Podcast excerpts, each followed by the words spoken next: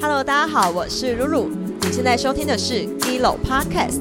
Gilo 来自记录的发音，打造专属于影迷与影像知识的文化社群。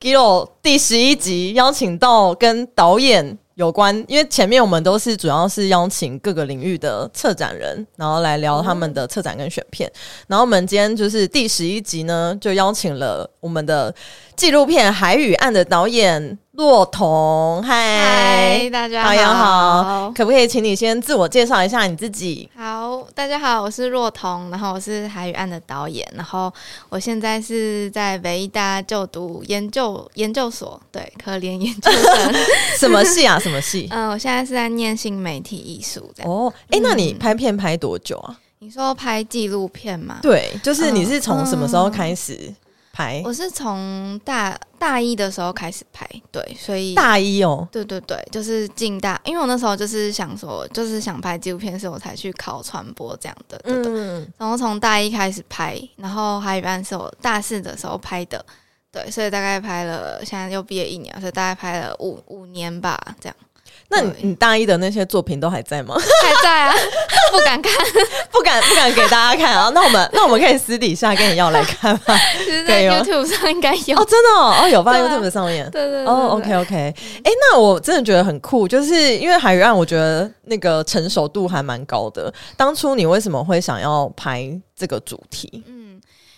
其实当初是因为大，就是我要大四了嘛，那时候才大大三的时候，然后就在想说，嗯，想要借由就是毕制的这个机会，因为我们学校毕制有一个很完善的，就是剧本工作坊跟剪辑工作坊，就可以得到蛮好的辅导。这样，我想要借由这个机会，然后可以拍一部就是纪录片。然后那时候就在思考说，嗯，我到底要拍什么样的题材？对。因为我在这之前就是有拍过义工，然后有拍过就是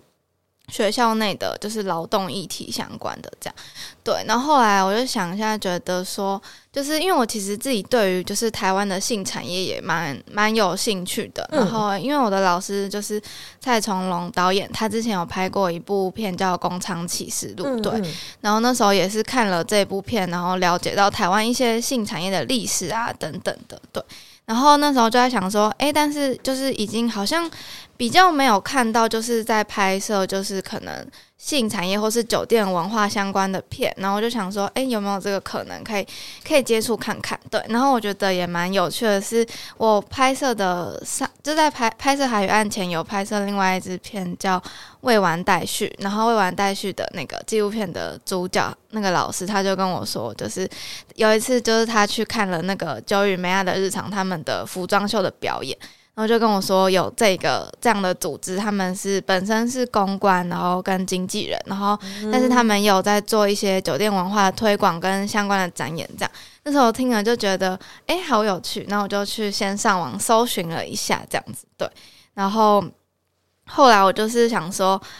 就是很想要去接触跟认识看看这样，所以我就先去听了他们的一场实体的讲座。哎，那你是完全没有门路的情况下，因为像我可能认识一些朋友就很酷，他们可能刚好说什么表哥表姐什么，然后就是在经营就是一些场所，所以他可能有机会可以就是潜入到那些地方。所以其实你是在完全没有任何就是认识的人的情况下，然后想办法。去，因为就不知道说要怎么去拍到像嗯纪录片里面的那三位主角，你要怎么去认识到他们？哦，对，就是那时候一开始是真的完全就是没有关系的这样，对，就是还蛮像从零开始，对，从零开始，这样哦，我觉得这个门槛好高哦。对，但是我觉得那时候就是很呃，就是那时候动拍想要拍摄的动机很强烈吧，因为就我觉得对我来说就是。拍纪录片就有点像是，哎，我可以借由这个去了解一个我很想了解的东西，这样对。反正那时候我一开始是先用他们有粉砖嘛，我就是用粉砖先私讯他们这样子。你私讯哪一个粉砖？就是九与梅亚的日常的粉砖。哦，因为你去听了那个讲座，然后知道我是先私讯他们的，对，哦，对对对。然后，但是因为那时候刚好是二零二零年的四三四月的时候，然后。那时候疫情很严峻，然后就是有发生一件呃，就是事件是一个酒店的女公关她确诊，然后但是就是台北市政府就是下令全部的呃台北市的酒店跟舞厅都停业这样对。然后发生那件事情，那时候他们非常的忙，因为他们就是在帮很多不同的 公关公关 公关做一些就是纾困啊，或者是之类的咨询这样，所以那时候。就在他们很忙情况下，我想说，哎，那还是我直接去现场碰碰看运气，这样子就堵人，也不是堵人，因为我们可能每一次要去邀请一些人，然后 email 他都不回的时候。我们就要去查漏搜这个人最近有什么活动，然后就去讲座结束之后就赌他递名片。但我那时候 的确也蛮感觉，对对对，就是我们要去现场赌人。对对对对，然后我就我就是直接去现场听他们讲座，因为我其实也没有听过他们，因为他们比较多之前比较多就是都是实体活动，对吧？然后我听完讲座就是直接去去跟他们说，哎，我就是那个私讯你们粉专的那个，然后我可不可以拍你们？你就直接单刀直入。对，我就说，哎，可不可以找时间？那他们一开始的反应是什么？有有，就是很惊讶，或者是还好哎，因为我觉得他们应该也。他们之前也受过蛮多采访，然后好像也有一些人就是有提出一些拍摄要求过这样子。对，可是我觉得采访的拍摄跟纪录片还是我自己的想象有点，因为我觉得纪录片有点私密，或者是你可能要跟拍一阵子。例如说，你可能要进到他的生活的环境，他家，或者是其中一个主角，你甚至有拍到他的家人，然后他们大家一起吃饭的样子，然后或者是爸爸怎么说自己的小孩。哇，我觉觉得那个难度非常高哎，就是你是怎么样可以就是说服他们愿意，就尤其是家人的部分。哦，我一开始的话，其实我是有写一个蛮很简易的，就一张纸的企划书，那就印出来，然后就那时候就跟他们约在办公室，那我就给他们看，就说哦，我想要拍什么什么什么。对对对，然后那时候我其实也还蛮害怕被拒绝的，因为我觉得就像你说的，就是纪录片是一个比较私领域的，会碰到他好亲密哦，对他要很信任你。对，然后又而且又尤其是他们就是酒店的行业，可能有一些媒体会把它拿来当做一个比较。猎奇的方式的表现，我顺便抱怨一下，很想要说那个什么本 什么不代表个人立场，什么不代表品牌立场，就是我个人立场。就是我我蛮不喜欢有一些媒体，他会把一些 BDSN 或者是酒店，然后故意写的就是就贴了一些标签，然后就什么哦深入带你。哦，什么之类的，然后我就觉得说，哦，这是根本就不是那样，就是有点赚点阅率的感觉。对对对，但是你一开始在拍他们之前，你有先就是好奇说，哎，你你自己觉得酒店是一个什么样的地方吗？或是你可能原本有一个自己的想象，就是酒店业的人大概是一个什么样的人？因为我可能也也不熟悉。这些产业，但是我可能就是只能看这种华灯初上，去借由看这种剧啊或电影，然后或是一些书，然后就是只能真的很侧面的去了解。但我我是的确看了你的片之后，才真的就是有比较真的有带带着我很深入的去了解，所以我觉得这部片就是对我帮助还蛮大的。对啊，所以你原本在拍他们之前，你对于酒店这个。地方的想象是什么？哦，我觉得我一开始的想象其实也蛮肤浅的。对啊，就是因为我也是，就像你说，我也是从一些影影剧或者是。新闻，因为我开始也是找很多新闻资料，对，然后我觉得就是新闻很长，就是发那种图片，是就是把小姐脸都马赛克，然后站一排警察 零件之类的，对，然后就是还蛮多会下什么可能什么拜金女仙人跳之类的的标题之类，对，所以其实我一开始也，嗯，我对他们的想象可能也是比较像那种可能很呃。就是物质欲会比较重啊，或者是说可能打就是每天都打扮的很华丽啊，什么什么之类的这样对。但是嗯，我可以讲一个我觉得蛮有趣的反差，请分享，请分享。因为我第一次看到他们的时候是在讲座嘛，然后那时候永琪跟张川都是就是。打扮成他们在上班的样子，就是全妆加衣服啊、假发、高跟鞋这样。你说就是在酒店上班的样子，对，上班样子。然后我那时候看到他们，就想说，哇，看起来好高冷，好难亲近。我想说，等一下要去跟他们完蛋了，讲话怎么办？我会拒绝？就还蛮紧张的，对。然后后来就后来就发现，哎、根本不是这样。然后而且后来就是会，因为很长就是去听他们，那时候他们正在筹备工会，就很常去听他们开会。然后但其实他们平常的打扮就是就是可能素颜啊什么。然后因为那个可能外在的转换就是还蛮像两个人，因为他们他们可能在上班的时候也要扮演一个公关的样子，对对对。然后其实我觉得还蛮像两个不同的人的。我觉得有一个很帅，就是他还理平头，哦，然后戴假发。对对然后他说，就是纪录片里面有有拍到，他说有一次他还跟那个客人说：“哎、其实我是平头。然后客人就生气。然后我那时候心里面也是想说，他到底为什么敢讲，敢告诉客人说：“哎、其实我是平头。”对啊，我觉得 他们都超酷有的。勇气很有趣，他就是很多话都，就是他很直话直说，对对，对对对对，就是都就不管对谁都是这样，对啊、所以，所以你其实真的就是拍了他们之后有一个大反转，对不对？对，真的有，而且因为一开始也很幸运的是，就是刚好遇到他们是正在在筹备工会的期间，所以那时候除了九妹的成员之外，他们还有跟一些其他的性产业的工作者，可能是一些按摩师或是 BDSM 的从业者之类的，所以那时候我就是听他们开会，就觉得哦，好像一个就是大补贴的感觉，就是突然了解到、哦，原来性产业有还有这么多多元的行业的类别，然后他们可能每个不同的行业类别会比较会遇到的问题，或者是法律的层面上需要注意的东西是什么啊，等等等等。对，所以就是嗯。很真的非常翻转我以前的印象，以前真的就是应该就是无知这样。嗯，对对对。哎、我们其实聊了这么久，在前面十分钟都在聊海与岸，但我怕那个还没看过这部片的人不知道这部片在讲什么，就先科普一下。其实这部片它是在介绍一部关于三位女性在酒店工作，还有拍到就是个人生活之间怎么样取得平衡的一部电影。然后，并且就是他们后来组织工会，然后很希望可以尝试与社会有一个对话，然后去争取自己的权益。讲到就是像疫情期间，其实那时候政府有很多的那个补助嘛，就是说，呃，很多行业受到影响，其实是可以去跟省政府申请。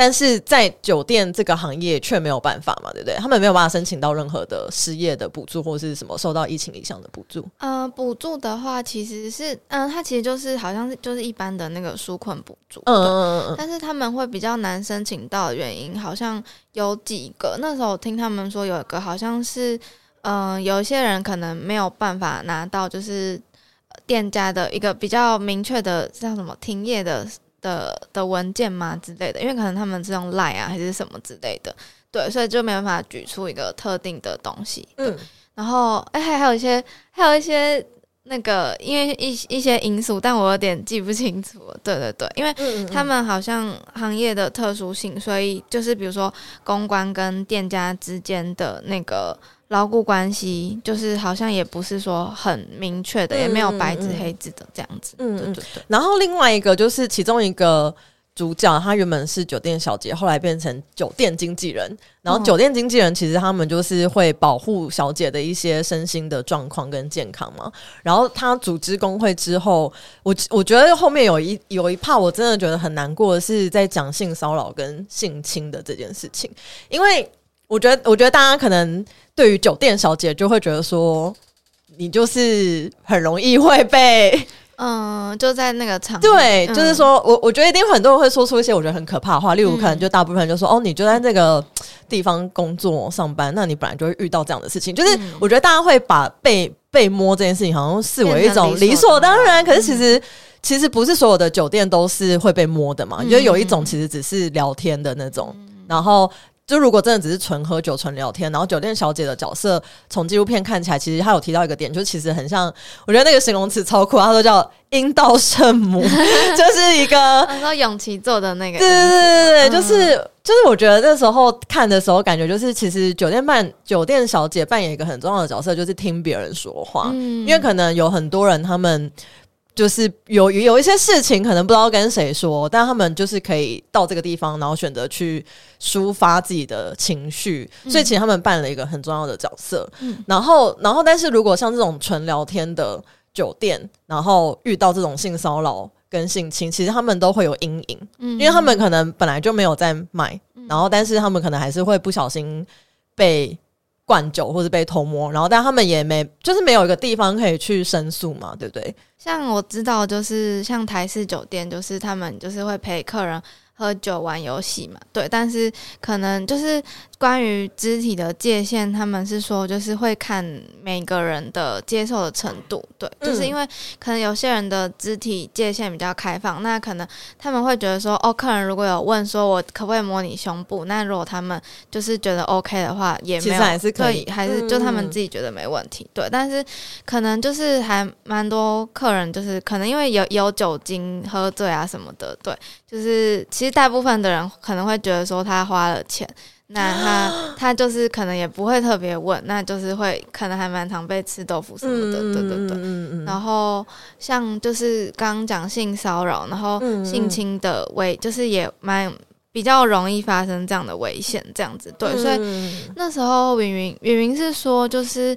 所以他都会很希望就是可以。让公关有一个比较就是完整的之前训练，就是跟他们说要，就是比如说像遇到这样的情况要怎么处理，就像他自己好像会跟公关就是讲一个类似 SOP 的东西这样子，对，就是不会才不会说哦发生了，然后我不知道怎么面。你还记得那个 SOP 是什么吗？SOP 是什么吗？嗯，就是但是有一些我没有办法记得很清，大概的话，对，大概的话应该是就是有一些基本的原则，可能就是不要，比如说不要单独跟客人就是进厕所还是什么之类的，嗯，然后好像遇到问题就是要先跟行政讲啊什么之类的这种，对，嗯，然后像他们像之前张川有说，他们就是在上班的时候，就是因为他们是坐在沙发嘛，然后跟客人坐的时候，他们会保持一个就是。他们会把就是膝盖这样子，有点对着客人的感觉，就是稍微转侧一点，对，所以就是会比较会跟他保持一点距离，对对，距离跟空间，对，这也是一个方式。嗯，要就是做这个工作要有很厉害的人际交际跟互动的手段，然后也要非常的会看别人的脸色，这样。对对对，因为那是我那时候在拍他们的时候观察到，就是真的觉得还蛮厉害。因为像我自己可能就是比较那种内向。也不算是内向，就是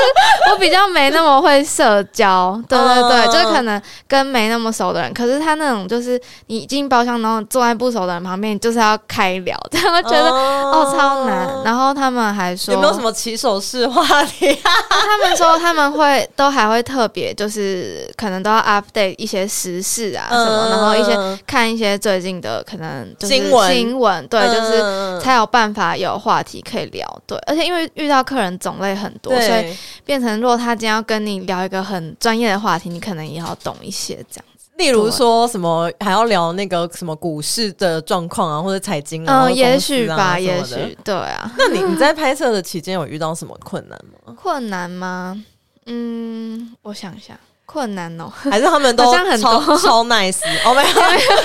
困难应该就是因为你应该就是嗯，拍应该没有没有办法拍到客人嘛，对不对？对，因为那个就是有隐私的问题。这也算是一个困难，就是因为通常就是比如说说到酒店的纪录片，然后那时候也很多人说，哎，那你连酒店里面都没有进去过，你你是真的了解吗？然后或者是说，就是你这样子还算是在拍酒店的纪录片嘛？这样对，所以那那一点我一开始也觉得。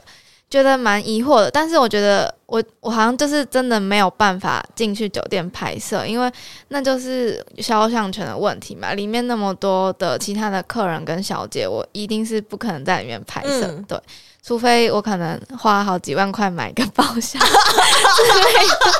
但是我那时候还是大学生，就是一个包厢多少钱呢？嗯，其实他们好像是看，其实我也不确定，但是主要好像是看他们的就是酒。就是酒钱，然后点小姐点多少之类的都会影响，对。但是他们说就是蛮贵的，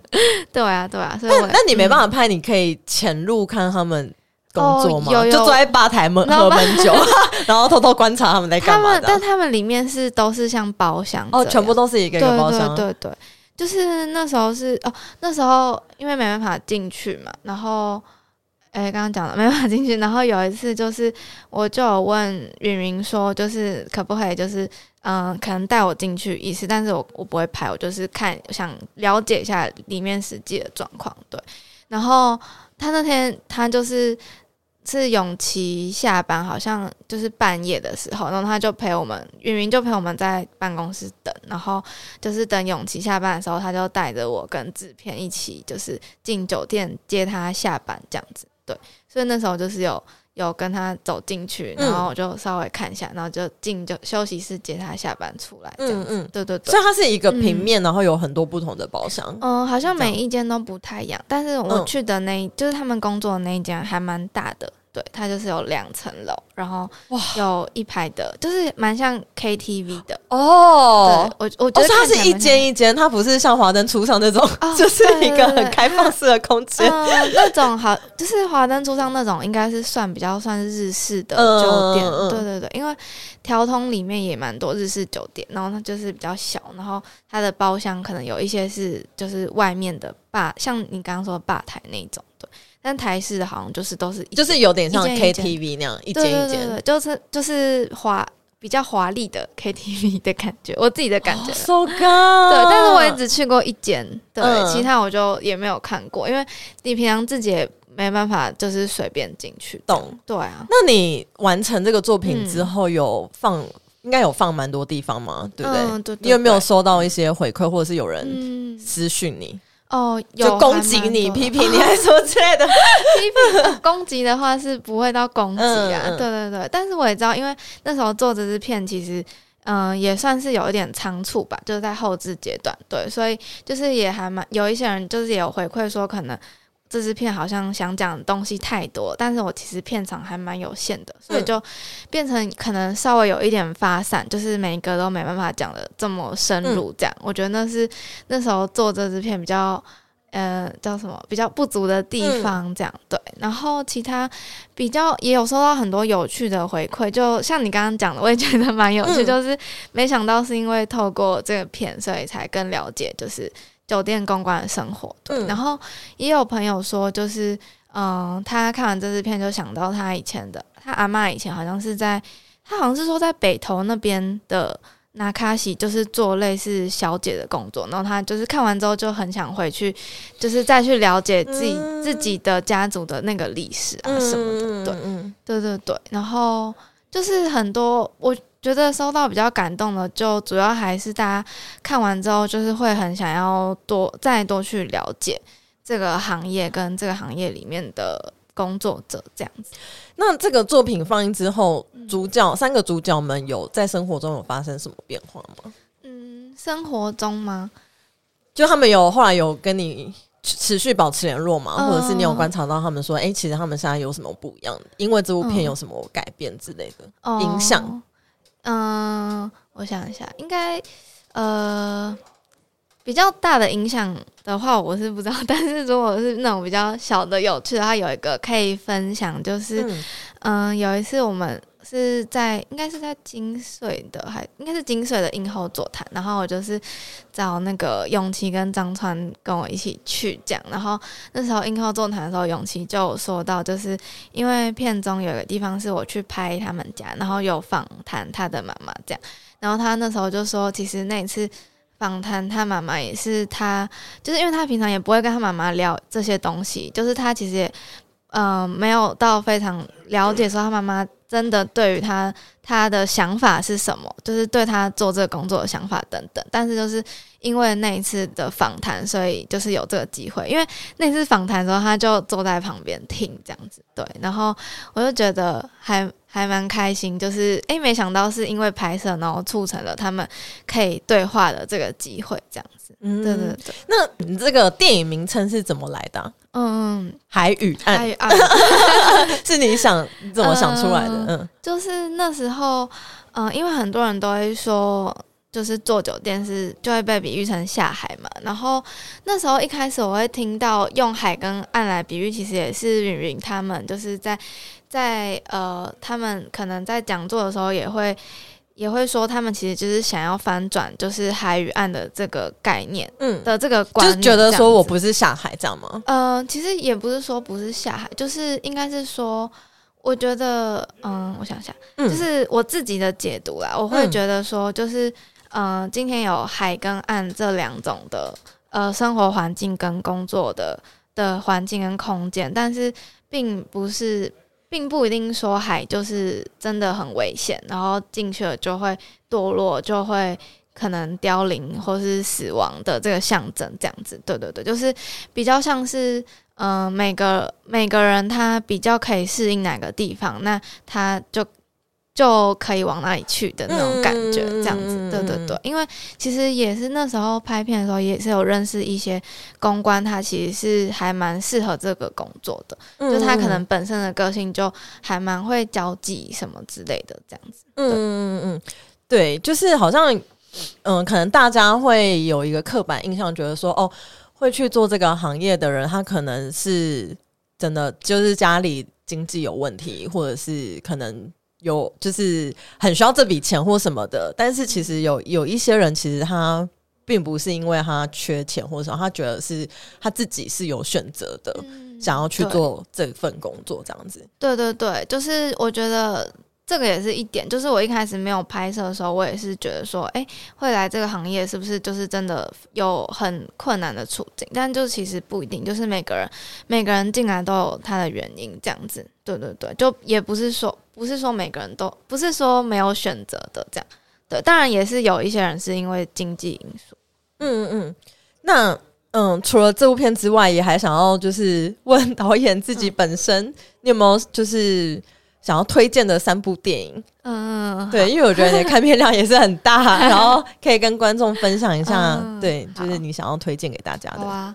嗯，对啊，我看了蛮多很喜欢的片，都是在 g i l o 看的，真的，我从大学的时候就开始一直订阅，谢谢，对啊，因为那时候觉得很，就是台湾很，嗯，就是你有看那个吗？心术一口。有啊，有有有有，因为你要做功课。对对对，我那时候做功课的时候在就有找超超多，就是我看《新宿一东口一东》，然后还有看《新宿好踢门》。嗯，对，这两部超好看，超推大家可以去看。对我，因为那时候就是在找相关的，所以我就是在这边找了蛮也蛮多资料的。对对对对。哎，那你先讲一下这两部片在干嘛？哦，好啊。对，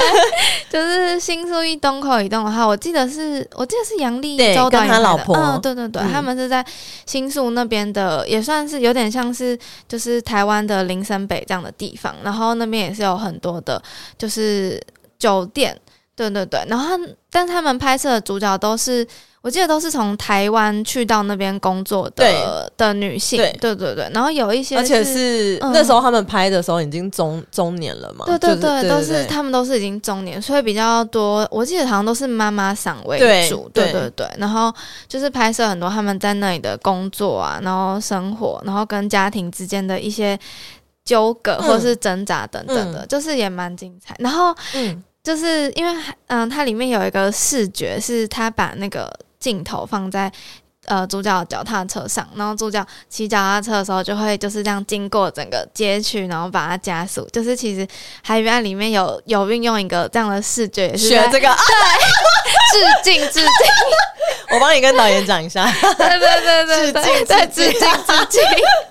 没错。那时候我就觉得，因为我那时候就是我们那时候团队在讨论说，哎，要怎么呈现？就是因为大家可能对于这个林森北这个街区也不太熟悉，就在想说要怎么用。影像去把它一个比较完整的呈现，对。然后那时候就看到新宿一动口一动的时候，就觉得哇，这个方式很厉害。嗯，对对对，就学起来。好，那另外一部呢？对对，你有学致敬什么吗？另外，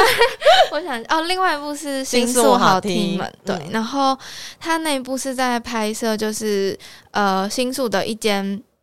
他那个应该算是女同志的。的酒酒吧吧还是酒店？对，然后他拍摄的三个主角，他们都是女同志的公关这样子。对，然后致敬什么？因为那时候刚好我就发现，哎，因为我那时候拍摄的时候，我也是想说，就是。以三个主角为主，然后他那时候也是三个主角，所以我那时候还就是对那部片写了就是分析，就是主角，因为他，嗯，我就是参考他就是关对于主角的哪些面向去做切入跟拍摄，然后就是对应到我自己在拍摄的时候，我可以从哪些面向切入这样。对，就是真的帮助蛮大的。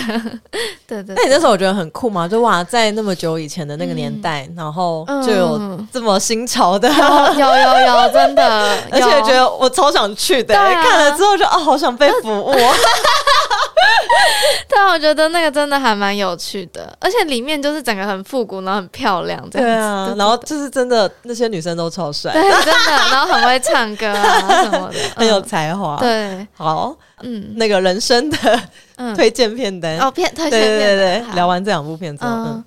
那我先讲纪录片的话，我先讲一部是也是我很久前在 g i o 上面看的，叫做《特许时间的终了》。然后是一个日本导演拍摄的片，对，然后他是在拍摄，就是我记得他好像是从大学的时候就开始拍，拍一个他很有才华的学长，然后那个学长是弹吉他，然后是想做音乐人这样，然后他就是那时候大学开始拍，然后好像之后就是想要拍到就是学长可能成功变成一位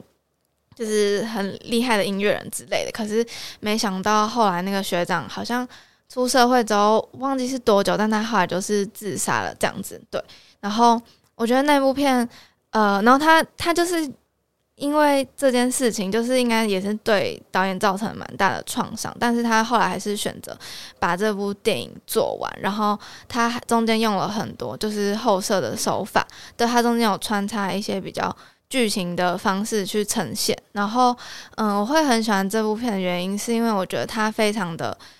就是他的情感非常的直接跟赤裸，然后这是很震惊我的一点。然后我觉得要呃继续把这样的东西拍完，其实也是真的非常辛苦，就是有一种有一点其实还蛮自虐的，对对对。然后但是因为我最近就是 也不是最近，就是在金色奖的时候，我有看到一部片是一个澳门的导演拍的，然后我也认识那个导演，然后他拍的片叫做。第五五二二次斜阳，然后是在拍摄一个呃一个女性，她之前因为吸毒入狱，然后后来出来的故事。然后她就是都用 DV 拍摄，然后也把 DV 交给那个主角拍。然后那时候我看他访谈，他就讲说，他觉得纪录片其实可以作为一种艺术治疗的方式。那我觉得特许时间的终了，我觉得也还蛮倾向这样的方式。对对对。然后嗯，我觉得这是纪录片的一个很蛮。神奇的力量吧，应该这样说吗？嗯，就是写日记好像也是，然后或者是有很多导演，其实他们会选择去拍自己不敢碰触的事情，不管是爸爸妈妈，或者是你就是没有办法面对的情人，对对，就是你的一些创伤，其实都是可以透过影像的方式去解决自己的问题。其实这类的纪录片真的还蛮多，对对对对对。那还有两部哦，还有 还有一部是那个。之前看的呃，《奥斯陆少年有点烦》，对对对，嗯，然后那时候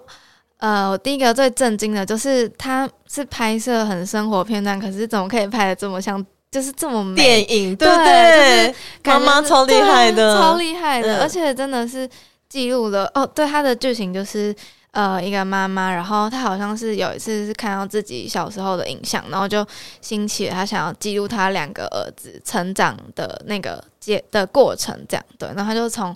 一路从他们很小的时候，然后拍拍拍到应该是中学的那个阶段吧，对，然后那部是一个我觉得很。拍就是很厉害的家，算是家庭电影吧。对，然后，嗯，我自己最喜欢的部分是它结束的部分，就是因为我觉得他那部片也是一个非常真诚跟诚实的面对所有的情绪跟情感的片。然后他最后结束的地方，我记得好像是就是他儿子说：“你不要再拍了，就是在学校拍很丢脸啊什么的。”对，我觉得那那个应该也是就是亲子之间的一种，就是那种。就是拉锯跟就是妈妈可能要需要学习的那个断舍离的。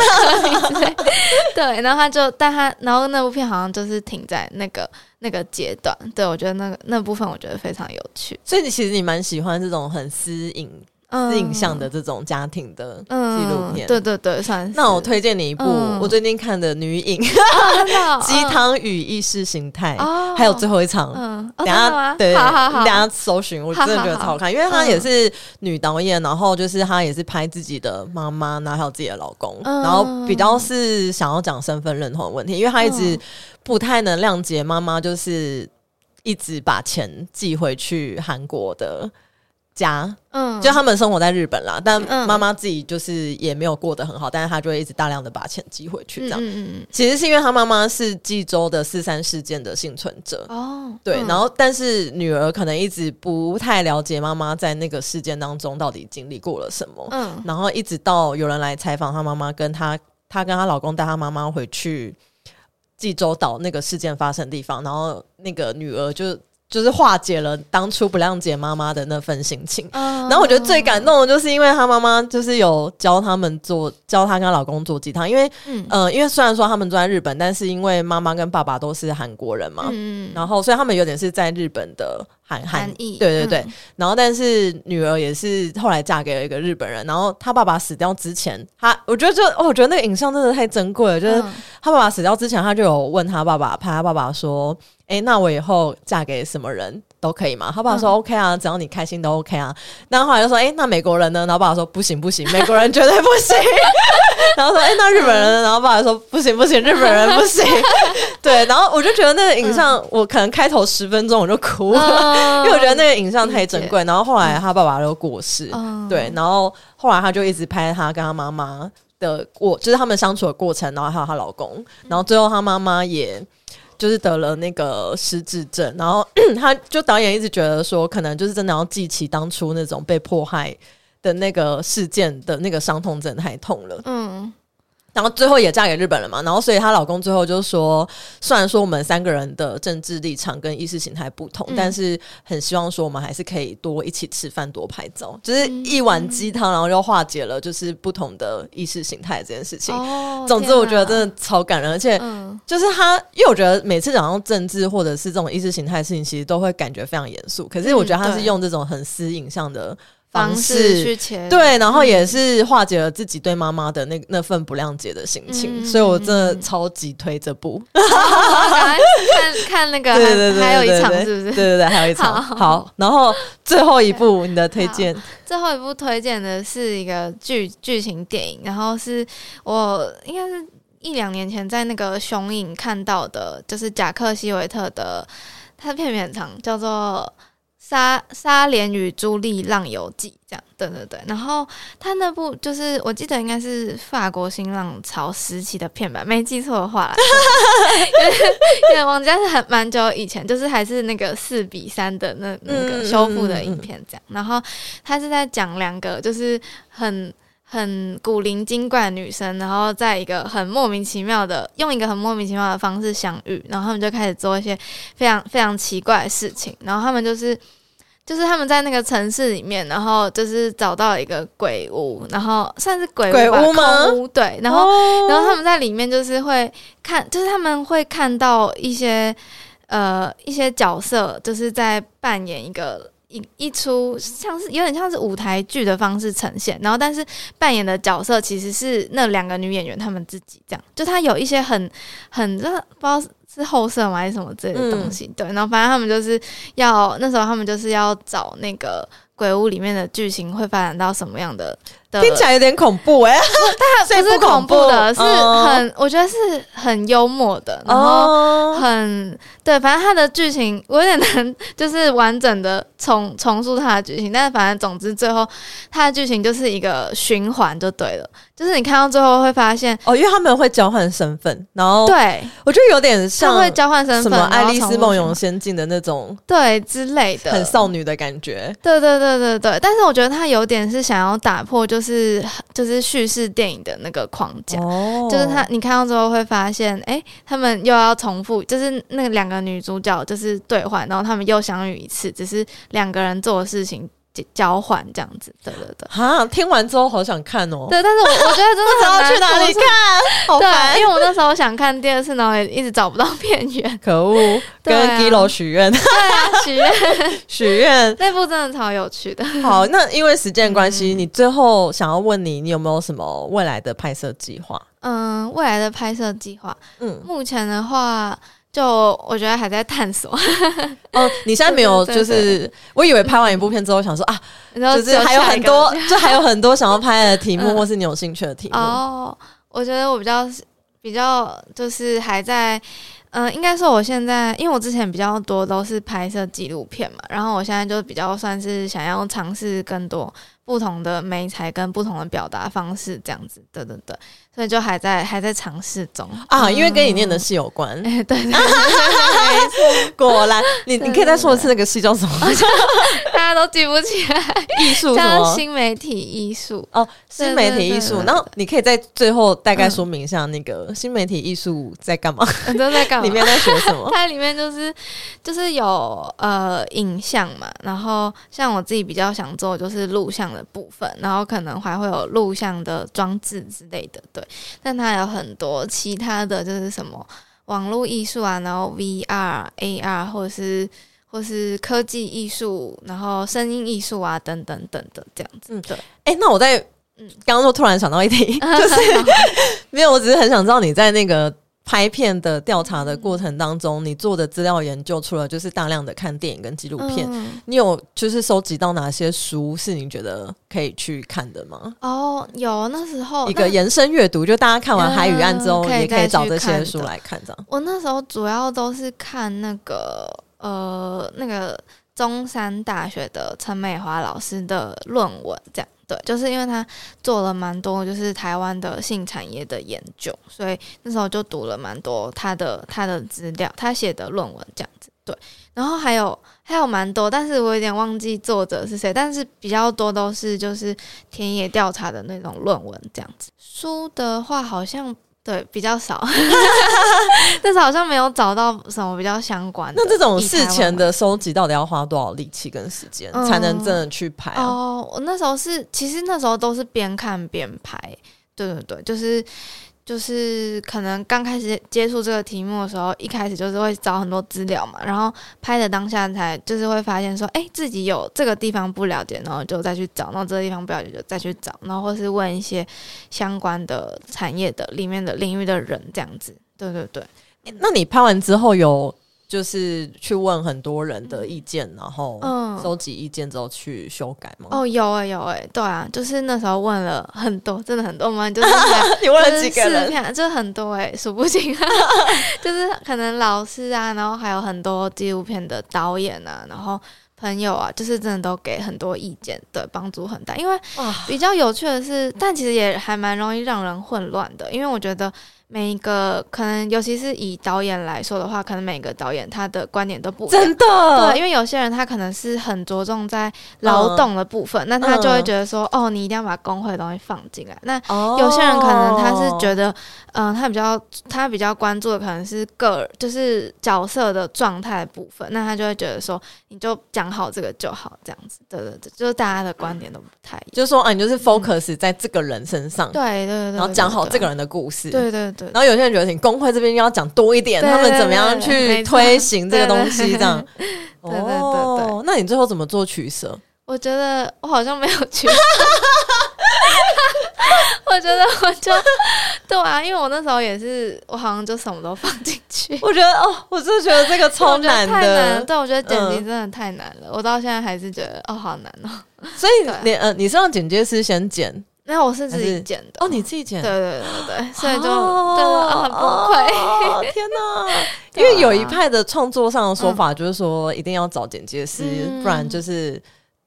就我，有有很多不同派说法，但有一派是说最好是有剪接师，因为导演的话会有很多的盲点，真的。对对对有一派说法是这样没错但是那时候也没有钱找剪接师，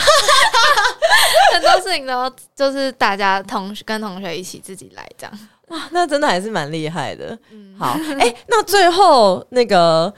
宣宣布一下 宣传，就是《海与岸》会有一个实体的放映，在那个贫穷人的台北十一月的时候会有一个播映这样子，然后详细的内容呢会贴在那个 podcast 上面给大家看。好，那今天非常谢谢导演来到现场，谢谢，拜拜，拜拜。